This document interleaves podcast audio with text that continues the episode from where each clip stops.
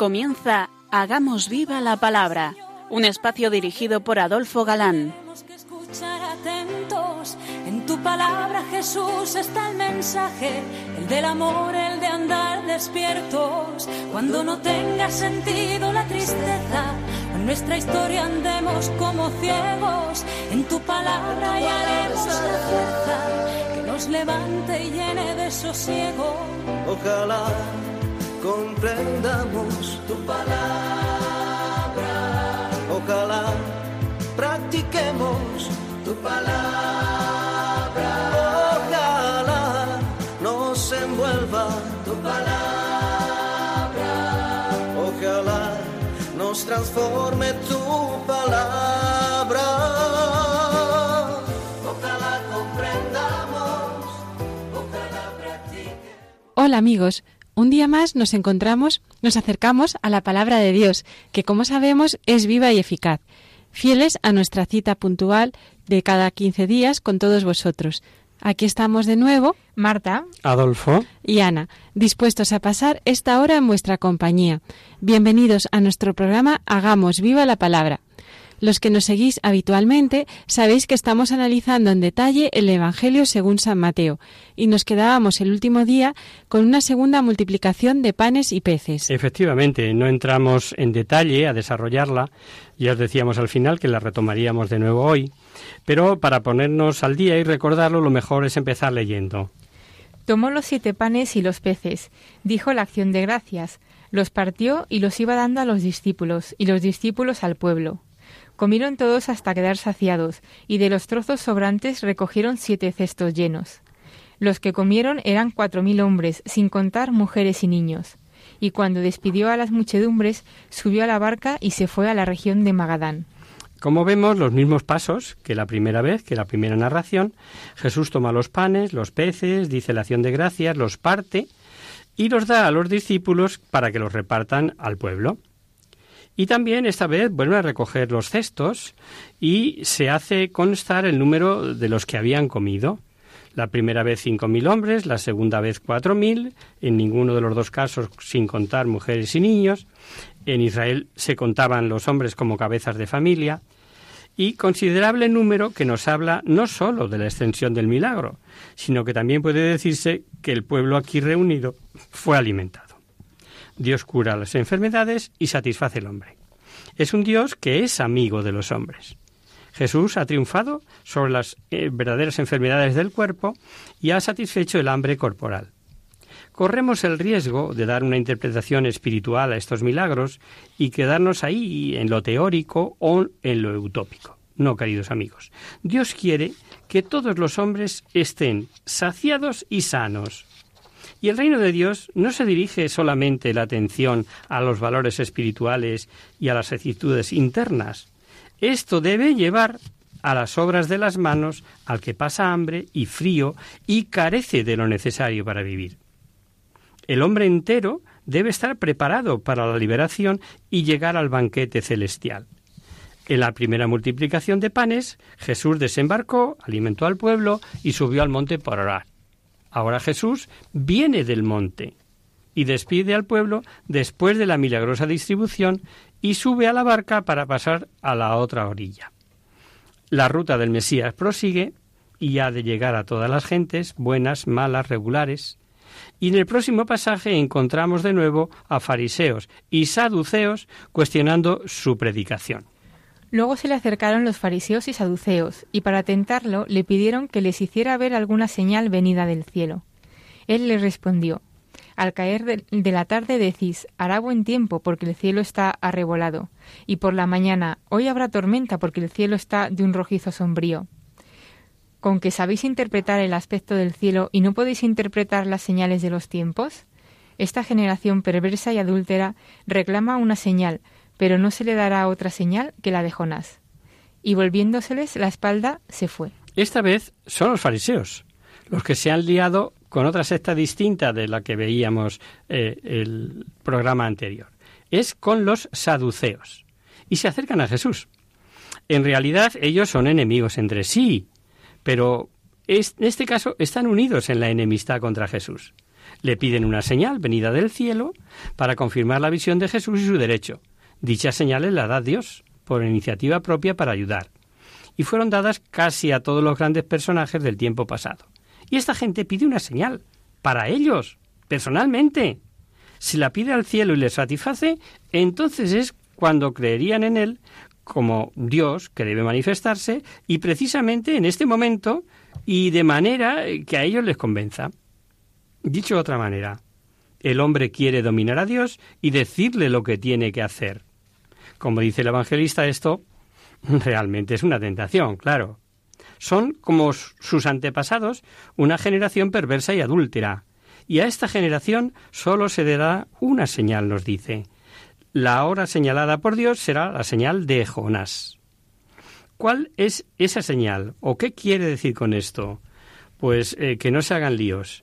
O se convierten o no se convierten. Esa es la cuestión.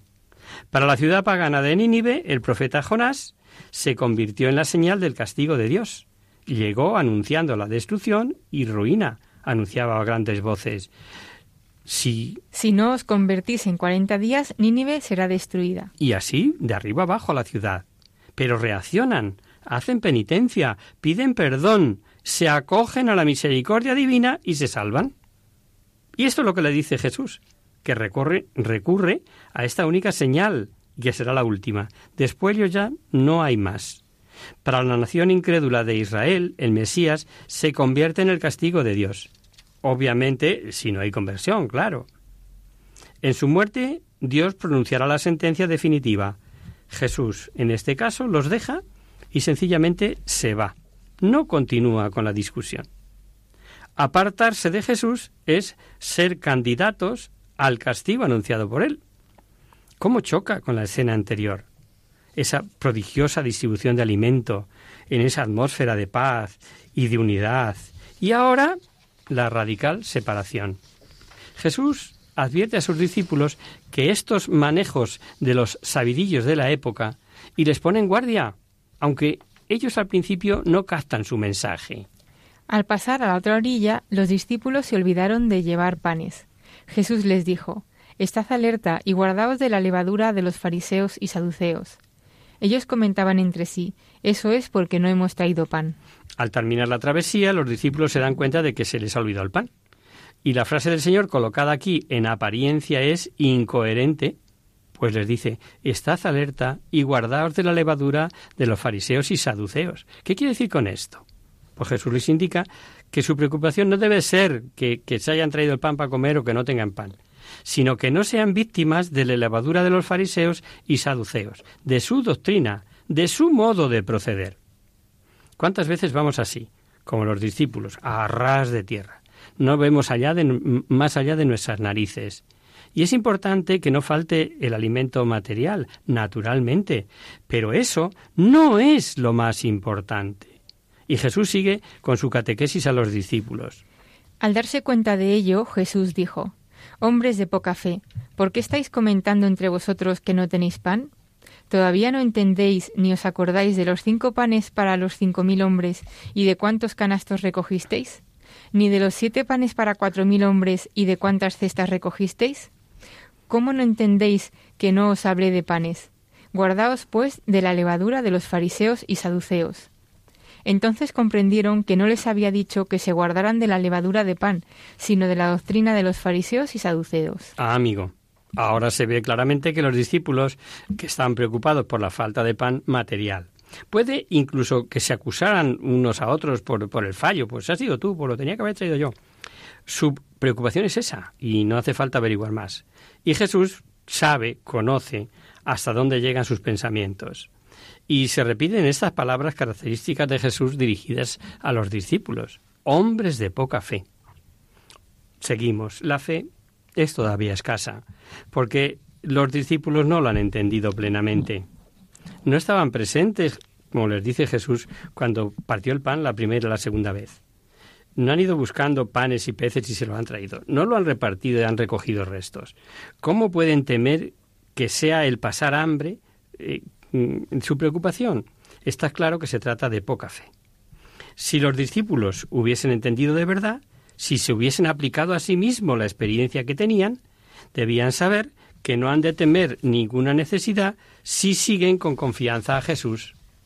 La catequesis presenta además otro aspecto, la necesidad de la adecuada inteligencia que es una condición para la fe. Atentos, queridos oyentes, o lo que es lo mismo, pensar por sí mismos, razonar hasta donde podamos, incluso en las verdades que creemos. Naturalmente, eso es lo que yo llamo ejercer de personas. Al oír hablar de levadura de fariseos y saduceos, los discípulos quizás habían pensado que Jesús también habla de ir a buscar pan, pero que no debían comprarlo a ellos, a los fariseos. Es un pensamiento muy infantil, como veis, pensar que no pueden comer el pan hecho por los fariseos y saduceos, porque hayan usado alguna mala levadura para cocer o qué sé yo, ¿no? Jesús quiere decir que el hecho de que no le hayan entendido indica que todavía tienen mucho que aprender.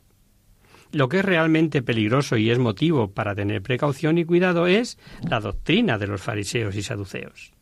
La buena levadura es la fuerza interior del reino de Dios, el mensaje evangélico que debe hacer fermentar a la humanidad. Vuestra alma tiene que estar dirigida a eso, a ese mensaje. Entonces, como vemos, pues se vuelve secundaria la preocupación por el pan terrenal. Ya que, buscando en primer lugar el reino de Dios y su justicia, todo lo demás se nos dará por añadidura. Es una preciosa catequesis, como veis. Quienes están dispuestos a oír y aprender, Jesús les abre con el camino a la inteligencia, tanto en las explicaciones de las parábolas que vimos en la pasada emisión, como en los acontecimientos de su propia actividad. Jesús se preocupa especialmente en formar a sus discípulos. Ellos van a ser los transmisores a partir de ahora de la buena nueva. Ellos van a ser las columnas de su iglesia. Y a este propósito, en un momento dado les pregunta, al llegar Jesús a la región de Cesarea de Filipo, preguntaba a sus discípulos, ¿Quién dicen los hombres que es el Hijo del Hombre? Ellos respondieron, unos que Juan el Bautista, otros que Elías, y otros que Jeremías o uno de los profetas. Y ahora llega un momento importante en la vida de Jesús. Los evangelistas nos dan con precisión el lugar, la escena, es decir, Cesarea de Filipo. Filipo era un hijo de Herodes y hizo construir esta Cesarea en el monte Hermón, al norte de Palestina, donde las fuentes del Jordán, y a esa ciudad se le llamó Cesarea de Filipo, para distinguirla de la más antigua Cesarea que estaba junto al mar de Galilea. Y Jesús pregunta así, por las buenas, a los discípulos qué opina la gente que es él. Naturalmente la pregunta en labios de Jesús no es una encuesta de opinión. En términos estudiantiles, es un primer examen parcial. La pregunta lo que pretende lograr es que respondan ellos, primero acerca de la gente en general, después ellos mismos. La idea es clarificar las falsas apreciaciones de la persona de Jesús. La gente son, por decirlo de algún modo, los que están fuera. Y Jesús quiere saber al mismo tiempo qué piensan ellos con el opinar de la gente y qué piensan por sí mismos que son el círculo más cercano, hasta donde llega el conocimiento de su persona. Ya hemos oído de labios Herodes que Jesús era tenido por Juan el Bautista, resucitado. Elías era muy venerado en el pueblo, se esperaba su regreso como precursor del Mesías, ya que fue arrebatado de una manera prodigiosa para ir a Dios. El profeta Jeremías también gozó de una gran reputación, se formó una corona de leyendas alrededor de su figura y de su vida, o, cualquiera de los otros profetas. Esta enumeración nos indica en qué categoría se incluía a Jesús. Y esta consideración es la de mayor nivel que se podía tener según la manera de pensar de Israel. Solo era posible un nivel superior, la del mismo Mesías de Dios. Y todas las personas nombradas son premesiánicas y submesiánicas. Incluso Juan el Bautista, que pertenece al tiempo presente, fue eh, considerado como profeta. Y los discípulos dan la opinión de la gente en general, no lo que piensan los enemigos declarados de Jesús. Ya hemos oído lo que ellos pensaban, recordarlo. Este no arroja a los demonios, sino por arte de Belcebú, príncipe de los demonios. Y bien, en esa respuesta sobre quién es él, aparece ineludiblemente la decisión en favor o en contra del reino de Dios. Es una pregunta decisiva de bastante calado. Y ahora quiere saber su propia opinión. Dice el ¿y vosotros quién decís que soy yo? Tomando la palabra Simón Pedro, dijo, Tú eres el Mesías, el Hijo de Dios vivo. No es una novedad que Pedro actúe como portavoz, ya lo venimos viendo.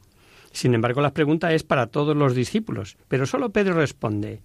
Y hemos de pensar que no es una respuesta personal, sino podría ser tomada como la opinión del grupo en general. Y Pedro confiesa que Jesús es el Mesías, y eso es lo propio y decisivo, y es lo único que también se lee en San Marcos. Pedro tomó la palabra y dijo, Tú eres el Mesías. Eso es. El Mesías es el, el, el plenipotenciario de Dios, el último enviado después de todos los profetas. Después de él no puede venir nadie que le supere. Su palabra es la última palabra de Dios. Es el Mesías, según la fe de los rabinos, trae la válida interpretación de la Torá. La presentación del Mesías indica el tiempo de empezar el último tiempo. Es la gran y concluyente señal de Dios pone en el mundo. Y aquí en Mateo, vemos que se añade el Hijo del Dios vivo. Viene a ser una confesión oficial de los discípulos. Pues Jesús ya había dicho ya. Nadie conoce al Hijo sino el Padre, y nadie conoce al Padre sino el Hijo y aquel a quien el Hijo quiera revelárselo. Ahora la respuesta, desde fuera, en labios de Pedro, confirma esta particular revelación. Tú eres el Hijo del Dios vivo. Eh, perfecto. Pues si os parece, hacemos una pequeñita pausa musical y continuamos.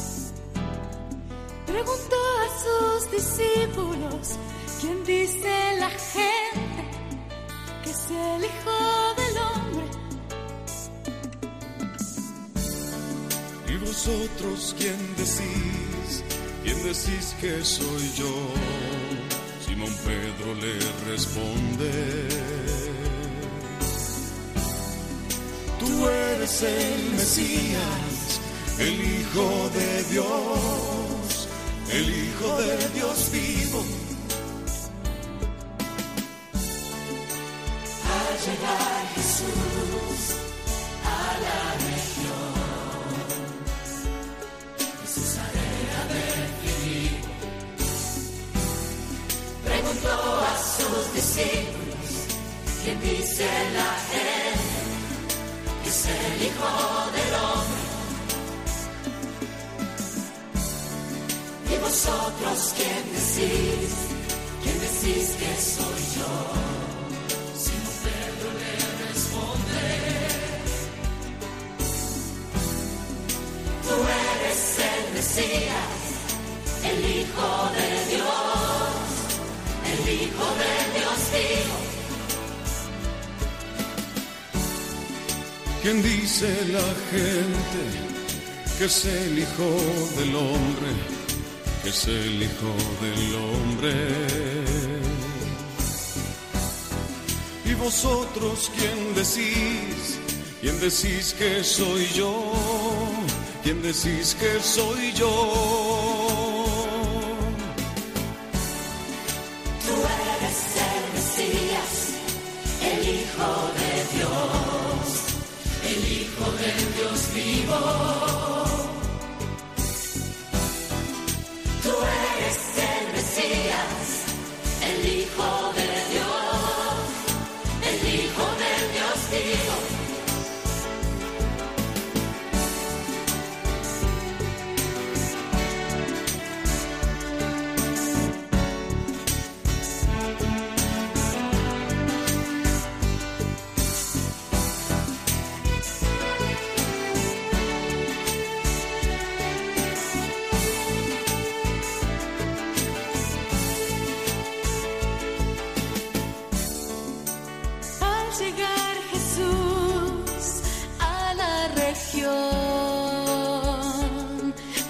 Cesarea de Filipo.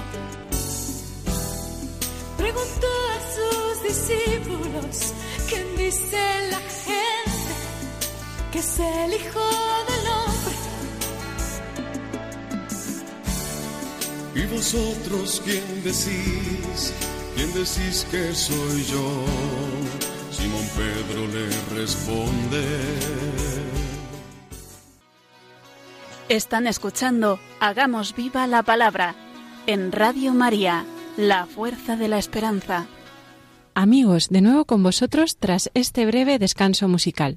Os recordamos, queridos oyentes, que sintonizáis el programa Hagamos viva la palabra. Si queréis contactar con nosotros vía correo postal, lo podéis hacer a Radio María, Paseo Lanceros número 2, primera planta, 28024 de Madrid. Y si lo preferís, al correo electrónico hagamos viva la palabra arroba radiomaria.es. Para los que os acabáis de incorporar, deciros que estamos viendo el Evangelio según San Mateo. Y por si acaso no nos acordábamos, la canción se ha encargado de recordárnoslo, ¿verdad? Ante la pregunta de Jesús acerca de quién piensan ellos que es, Pedro, como hablando por todos, ha hecho una afirmación explícita de, su mesianidad. Más aún, ha añadido, tú eres el Hijo de Dios vivo, y Jesús le responde, Bienaventurado eres, Simón, hijo de Jonás, porque ni la carne ni la sangre te lo ha revelado, sino mi Padre que está en los cielos. Pero yo también te digo que tú eres Pedro, y sobre esta piedra edificaré mi iglesia, y las puertas del infierno no podrán contra ella. Ni la carne ni la sangre, es decir, la capacidad terrena del hombre débil en su humanidad, no ha dado origen a esta contundente respuesta. Algo así como eso no ha salido de tu cabecita. Y aunque Pedro ha hablado en nombre de los discípulos, Jesús ahora se dirige a él personalmente, y estamos ante lo que la teología llama la promesa del primado. Y empieza con una bienaventuranza. Hemos oído decir Bienaventurados los pobres en el espíritu. Bienaventurado aquel que en mí no encuentre ocasión de tropiezo. Dichosos vuestros ojos porque ven. Pues ahora Jesús llama bienaventurado a uno solo, al primero de los apóstoles, por las palabras que acaba de pronunciar. El conocimiento de la verdadera dignidad de Jesús y el misterio de su persona no procede de abajo, sino de lo alto. Analicemos. Pedro había dado el paso desde el oído a la obra, lo veíamos el último día, se ha atrevido a poner por obra su fe, o dicho de otra manera, por si se os había olvidado, se ha atrevido a ir sobre las aguas, aunque su, fue, fuera todavía pequeñita. Él estaba en el camino que llevaba a la plenitud de la fe. A quien se encuentra en ese camino se le añade el pleno conocimiento y la verdadera ciencia. Es realmente bienaventurado quien anda por ese sendero, porque conoce el misterio más íntimo del reino de Dios. Pero este elogio, esta bienaventuranza, también es glorificación de Dios, que ha dado a conocer sus misterios a gente sencilla y los ha ocultado a sabios y entendidos. Así es como Dios quiso hacerlo, como se ve en esta ocasión. Jesús llama a Pedro por su nombre personal, Simón. Y Petros es la traducción griega de la voz aramea cefas, que significa piedra, roca. En otros pasajes del Nuevo Testamento también se encuentra este nombre arameo, cefas, que hace referencia precisamente al cargo que desempeñó Pedro. San Mateo prefiere usar el vocablo Pedro, aunque también se encuentra la doble forma de Simón Pedro. Es un enlace del nombre personal con la designación de su función. Tú eres Pedro no significa que Pedro adquiera este nuevo nombre, sino que él es, o debe ser, o está llamado a ser piedra. Esta frase significa que la función de Pedro, el encargo que se le confió de ser piedra en su iglesia. El Antiguo Testamento, especialmente en el libro de los Salmos, le gusta llamar roca al mismo Dios. Dios es la roca de Israel, el apoyo seguro, el fundamento permanente, garantía de fidelidad y firmeza. Y nos podemos refugiar en la roca cuando irrumpe súbitamente la tormenta y el agua se precipita en el valle. Roca es una expresión corriente como pastor y rebaño, cosecha, alianza. La seguridad y consistencia de un fundamento rocoso debe ser a partir de ahora la de este hombre llamado Simón. Y en la frase se dice ¿para qué Simón debe ser roja? Roca, perdón. Lo dice porque Jesús quiere edificar su iglesia sobre esta roca o sobre esta piedra. Conocemos por el Antiguo Testamento la metáfora de construir y de edificar. Por ejemplo, en Amós leemos la promesa de que restaurará su casa David. Viene el día en que levantaré la caída choza, choza de David. Y el salmista confiesa que Los albañiles trabajarán en vano si el Señor no edifica la si el casa. Señor no construye la casa, que dice el Salmo 126, ¿verdad? ¿verdad? Pues ante todo había elegido Dios una roca y un edificio para residir allí y estar cerca del pueblo, el monte de Sión, y sobre el monte de Sión está el santo templo. Así como hizo Dios, se hizo construir en este monte esa casa santa, así también Jesús quiere edificar el tiempo futuro sobre la roca de Simón, la casa de su iglesia. No será una casa de piedras y vigas, sino de hombres vivos. La voz eclesia, iglesia, dice que se trata de hombres vivos. Eclesia es traducción del vocablo hebreo kahal, que significa en primer lugar asamblea, luego en particular comunidad reunida para el culto divino y en general la comunidad de Dios. Jesús quiere construir esta comunidad. Las imágenes no coinciden ya con el verbo edificar. Hace otro juego, otro complemento, como casa o torre o templo, y viceversa, con el sustantivo eclesia, asamblea. Y enlaza mejor con un verbo como juntar, reunir u otros pasajes. La palabra eclesia quiere decir que se trata de una comunidad de seres humanos. Quiere decir que se debe edificar la comunidad de Dios en Israel, aunque de una forma completamente nueva. Y ese nuevo modo de edificar, perdón, se expresa con el posesivo mi. No será la antigua comunidad de Yahvé, sino la nueva comunidad del Mesías. La diferencia entre la nueva y la antigua ha de consistir en que la comunidad nueva hace profesión de fe en Jesús, el Mesías, y mediante esta confesión está unida en Él y en su persona, en su dignidad como Hijo de Dios, recaerá la decisión de quién pertenece y quién no pertenece a esta comunidad. Jesús es y sigue siendo el Mesías de Israel y no revoca la ley antigua. Sin embargo, su obra mesiánica será la fundación de algo nuevo, que se diferencia claramente de la antigua comunidad. No obstante, no se coloca lo nuevo al lado de lo antiguo, dejando entre los dos una separación, sino que en la nueva fundación se perfecciona la antigua alianza de Dios, porque en la Iglesia vive y gobierna el Dios de Israel y de todos los pueblos, que es el Emmanuel, el Dios con nosotros.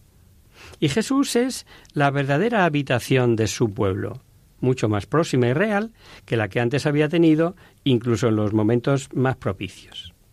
Y a esta fundación Jesús le promete una duración estable. Dice, las puertas del reino de la muerte no podrán nada en adelante contra ella. Y es que las puertas, queridos amigos, son la imagen más fuerte del poder invencible de la muerte del que todos somos víctimas. En las puertas de los antiguos eh, fortalezas residía todo el poder, porque allí es por donde podía entrar el enemigo. Pero el poder de la muerte no tendrá ningún dominio, según hemos oído, sobre la institución de Jesús, así como Muerte ya no tiene dominio sobre él. que nos dice escribiendo Pablo a los romanos. Tampoco, en ese sentido, la tiene ya sobre la comunidad fundada por él, sobre su iglesia. La muerte es una consecuencia del pecado, pero Jesús vencerá el pecado, dará su sangre como rescate del género humano para el perdón de los pecados, y el fundamento sobre roca superará la muerte. Las energías vitales del resucitado ya no pueden ser superadas por la muerte. Son unas palabras victoriosas de Jesús. Y no son las únicas palabras de Jesús en el Evangelio, pero también están en él. Y en esta promesa la Iglesia tiene motivo para sentir una confianza ilimitada en Dios, la roca fiel acreditada de Israel y en su Cristo, en su Cristo, perdón, Primicias de los que están muertos. como dice Pablo también escribiendo a los Corintios.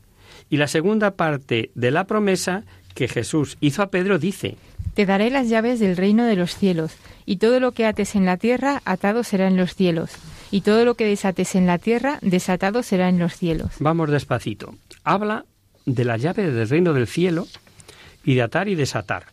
Y con ello pone de relieve el tema principal del mensaje de Jesús, el reino de Dios. Si nos fijamos, parece que lo está comparando con una ciudad que se cierra por medio de portones o con una casa en la que se entra por las puertas. En cualquier caso, se necesita una llave para abrir o cerrar. Un portero es responsable, es quien se encarga de la llave. Aquí el responsable ha de ser Pedro. ¿Y el Mesías o Dios mismo pueden desprenderse de este cargo?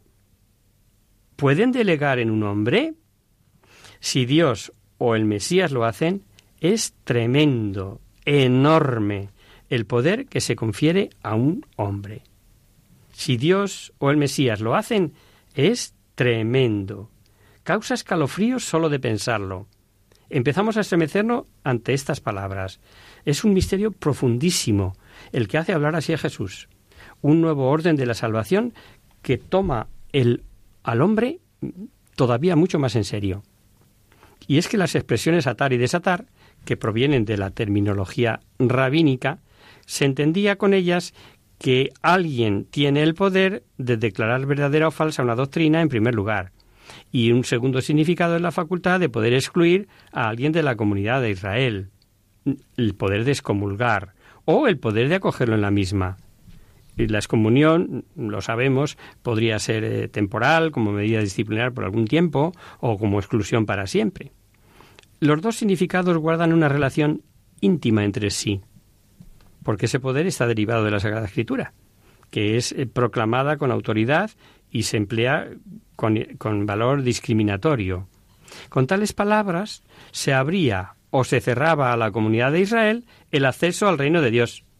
En ese marco, por eso digo, vamos despacito, entendemos que las palabras de Jesús tienen validez los dos significados que sus interlocutores judíos entendían perfectamente. A Pedro se le da el poder de decidir que haga estar en vigor como verdadera doctrina y también quien puede participar en la salvación del reino de Dios, siendo recibido en la Iglesia de Cristo, de la que le roca. Hay pues que concebir la facultad de atar y de desatar como una amplia facultad para comunicar la salvación en sus más distintos niveles o modalidades. Este veredicto de Pedro tiene ahora validez en el cielo es decir, ante Dios. Esto lo gordo. Esta sentencia está confirmada por Dios, más aún, está en vigor ante Él desde el momento en que se dicta, exactamente igual como si Él mismo lo hubiera dictado. Por tanto, queridos amigos, queridos oyentes, concluimos, se confía a Pedro una tarea realmente divina. Su veredicto tiene esta fuerza y validez divina. Entonces, ¿Qué son las llaves del reino de los cielos? Tienen que ser una imagen de este santo poder judicial del apóstol, que se ejerce aquí en este mundo, pero que está a vigor ante Dios y en ese acto en los cielos. Al juez del tiempo final está reservada la última y definitiva decisión de quien entra en este reino de Dios. Y este juez ha de separar los cabritos de las ovejas, cuando Mateo nos habla clarísimamente al final de su Evangelio en el capítulo 25. Permanece oculto en los decretos de Dios quién pertenece al número de los elegidos, al reino consumado de Dios. Pero se deja en manos de Pedro quién pertenece ahora o no puede pertenecer ahora a la comunidad de salvación que se prepara para este reino de Dios y a él se dirige. Esta sentencia se repite más tarde, ya llegaremos a ello, casi con las mismas palabras para conferir este poder de atar y desatar a los apóstoles en su conjunto. Será interesante en ese momento que veamos ambos poderes, el hecho para Pedro y luego el de a todos. Como os decía anteriormente, hay que quitarse el sombrero, queridos oyentes. Es un misterio que estremece. Ese poder divino en manos humanas. Hemos observado reiteradas veces que Pedro no está ni habla como particular, sino como miembro y portavoz de los doce. Ciertamente es el primero, pero es el primero entre los otros. Es apóstol elegido por Jesús, como también todos los demás, pero por ser el primero, recibe la promesa. Y así la carta a los Efesios no dice que la Iglesia esté fundada sobre Pedro, no, no, no, no, como fundamento, sino que los cristianos están edificados sobre el cimiento de los apóstoles y profetas. Exacto. El poder de atar y desatar es transferido a todos, así como también personalmente a Pedro como primero de los apóstoles. Si el encargo apostólico sigue ejerciéndose en la Iglesia, también tiene que seguir ejerciéndose en ella el cargo de Pedro. De lo contrario, la Iglesia no hubiese permanecido fiel al orden que Jesús dio a su Iglesia. Hasta la parusía del Señor no caducará la Iglesia, por así decirlo, y que entre tanto ejerce el oficio de los apóstoles de atar y desatar y el oficio del primado, del Pedro. Ninguno de los dos es institución humana, proveniente de aquí, de, de mm, las manos humanas, sino fundación divina procedente de lo alto. Ambos oficios forman parte de los dones salvíficos de la nueva alianza a su iglesia. No olvidemos. Es su iglesia. Cristo está en ella presente y valiéndose a lo largo de los siglos de manos humanas. Si nos mm, paráramos a pensarlo, quizá entenderíamos muchas cosas. El tiempo se nos fue, amigos. Seguiremos en esta línea el próximo día, explicitándolo mucho más.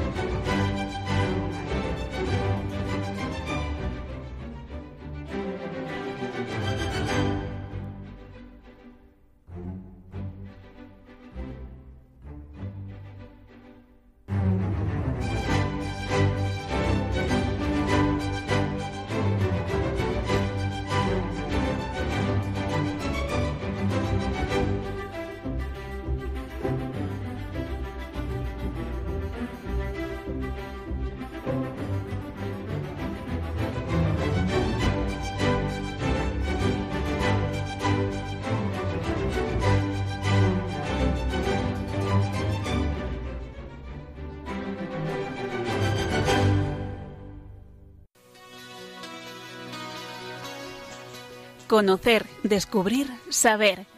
En Hagamos Viva la Palabra. Pasamos ahora, queridos oyentes, a responder a vuestras preguntas y damos comienzo a nuestro espacio Conocer, Descubrir, Saber. Y dado que mañana es la fiesta de la Asunción de la Virgen y dentro del monográfico que estamos dedicando a la Eucaristía, vamos a hablar hoy sobre la relación de María con la Eucaristía, que la tiene y mucha. Por supuesto, y desde la Radio de la Virgen, en víspera de una de las fiestas más celebradas en honor a María en toda España, pues no podíamos dejar de hablar de ella. La Virgen se ha aparecido en muchas ocasiones a lo largo de la historia, y gracias al testimonio de los videntes podemos hacernos una idea aproximada de cómo es Bernadette. La vidente de Lourdes nos dice La Virgen es bella, tan bella que quien la vea una sola vez querrá morir para volver a verla tan bella que cuando se la ha visto ya no hay corazón que pueda amar cosa alguna de la tierra. Eso nos dice Bernadette, pero Melania, la vidente de la Salet, la describe así. Su fisonomía era majestuosa, imponía un temor respetuoso, pero lleno de amor, pues atraía hacia sí. Su mirada era dulce y penetrante, sus ojos parecían hablar con, con los míos.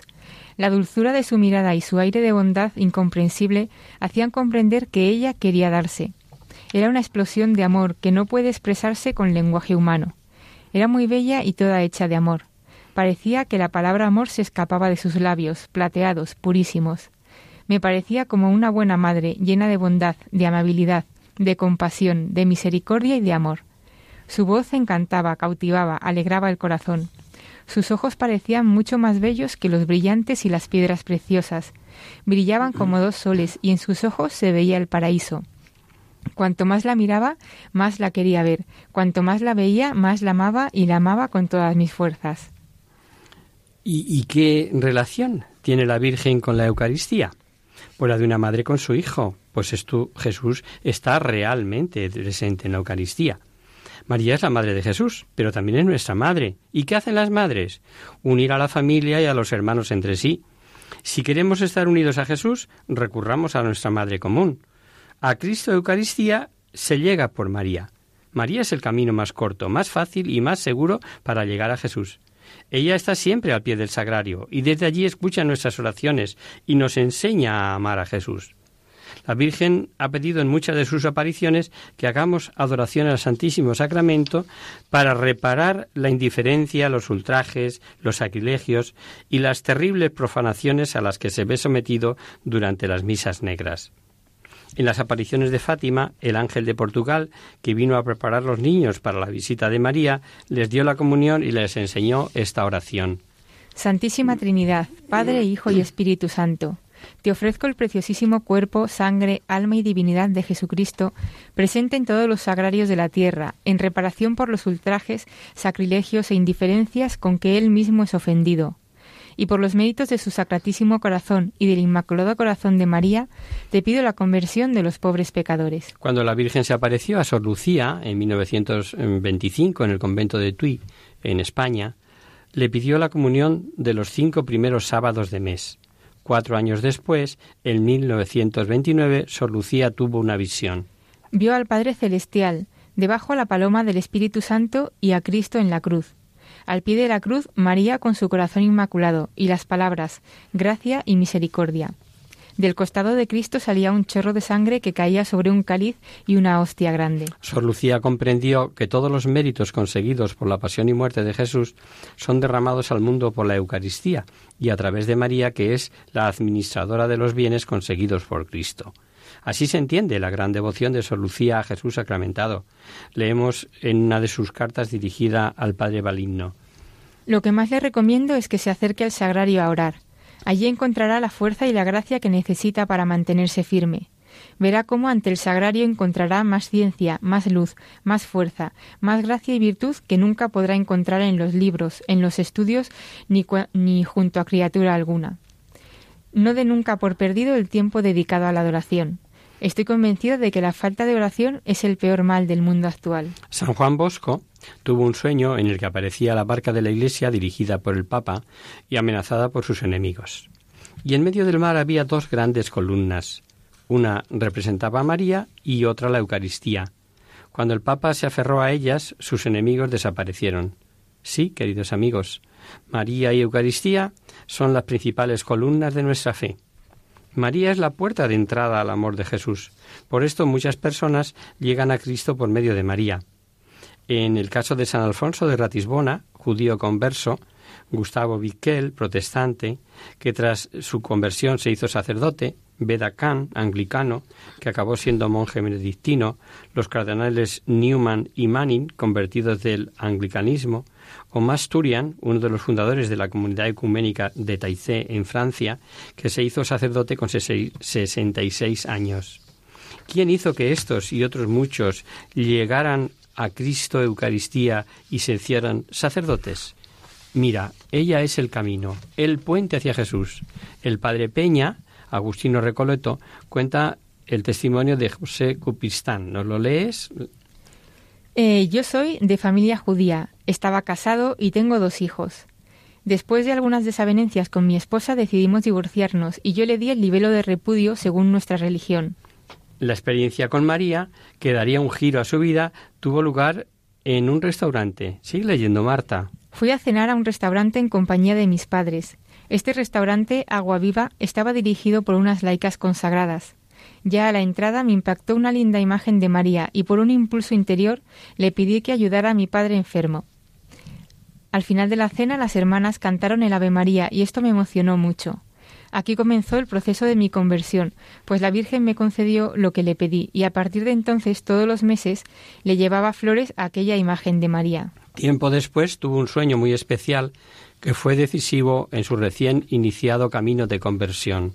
Soñé que me perseguían y me refugié en una casa antigua, colonial, donde había un enorme crucifijo. Me postré ante el Cristo crucificado y vi cómo desaparecieron mis perseguidores. Y sentí tanta paz al despertar que desde entonces comencé a conocer y amar más a Jesús. Ese mismo año me bauticé. Todos los días iba a visitar a Jesús Eucaristía y me quedaba de rodillas en silencio ante él. Así sin darme cuenta empezó mi camino al sacerdocio. Otro converso, por mediación de María, fue Bruno Cornacciola, un adventista italiano, al que la Virgen se le apareció varias veces entre Fontán, en Roma. Treinta años después de las apariciones, se celebró una misa en aquel lugar a la que asistieron miles de personas. En el momento de la consagración, El sol empezó a girar sobre sí mismo, como en el milagro de Fátima, irradiando luces de todos los colores. El disco al solar, al que se podía admirar sin causar daño a los ojos, se formaron la M de María y una hostia grande con las letras JHS de Jesucristo. La Virgen quiere que nos acerquemos a Jesús Eucaristía. Por eso en las apariciones de Meyugore recomienda asistir a misa diariamente y nos dice cómo prepararnos para recibir a Jesús Eucaristía, confesión mensual, lectura de la palabra de Dios, ayuno, oración y rezo del rosario. Y es que, como decía San Pedro y Mat, la mejor preparación para la comunión es la que se hace con María. Y vamos a leeros, por último, el testimonio de una religiosa recogido por el padre Ángel Peña en uno de sus libros y dice así. La Eucaristía sin María no se comprende. Yo siempre que saludo a Jesús en el sagrario saludo también a María. Y quiero, unida a la Madre Corredentora y dentro de su corazón, estar al pie de cada altar donde se esté celebrando el santo sacrificio. Y así como ella ofreció a su Hijo en la cruz al Padre y se ofreció con él, así yo quiero ofrecerme con ella y en ella y ofrecer a cada sacerdote. Todos los días voy con ella a recibir a Jesús en la comunión y le pido que me prepare, que quite las malas hierbas de mi jardín, que adorne mi alma, que venga conmigo y me deje sus ojos puros para contemplar a Jesús y su corazón para amarle. Mis coloquios después de comulgar suelen ser también con María, porque donde está el rey está también la reina. Hoy lo dejamos aquí, pues el tiempo se nos ha acabado. El próximo día continuaremos con el monográfico este sobre Eucaristía, pues todavía tenemos pendiente la adoración al Santísimo, la comunión espiritual y una cosa que os va a llamar la atención, los milagros eucarísticos. Esperamos contar con vuestra compañía. Y hasta aquí, queridos oyentes, el programa de hoy. Os dejamos con nuestra sintonía y os recordamos que si, queréis dirigiros al programa para cualquier duda, aclaración o sugerencia, participando en el espacio Conocer, Descubrir, Saber, estamos a vuestra total disposición y encantados de atenderos en la siguiente dirección. Radio María, Paseo Lanceros número 2, primera planta, 28024 de Madrid. O bien, si lo preferís, al correo electrónico hagamos viva la palabra arroba radiomaria.es. El miércoles que viene, como sabéis, está el programa del Padre Rubén Inocencio que alterna con nosotros, quien guarda tu palabra. Por tanto, nosotros nos encontraremos de nuevo dentro de 15 días, si Dios quiere.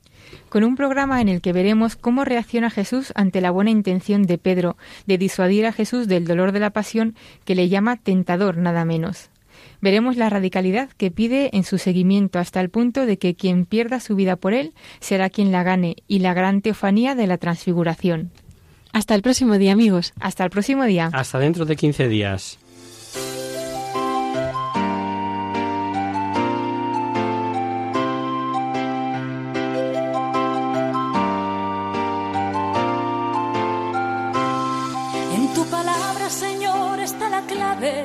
Solo tenemos que escuchar atentos. En tu palabra, Jesús, está el mensaje, el del amor, el de andar despierto. Así concluye Hagamos viva la palabra con Adolfo Galán.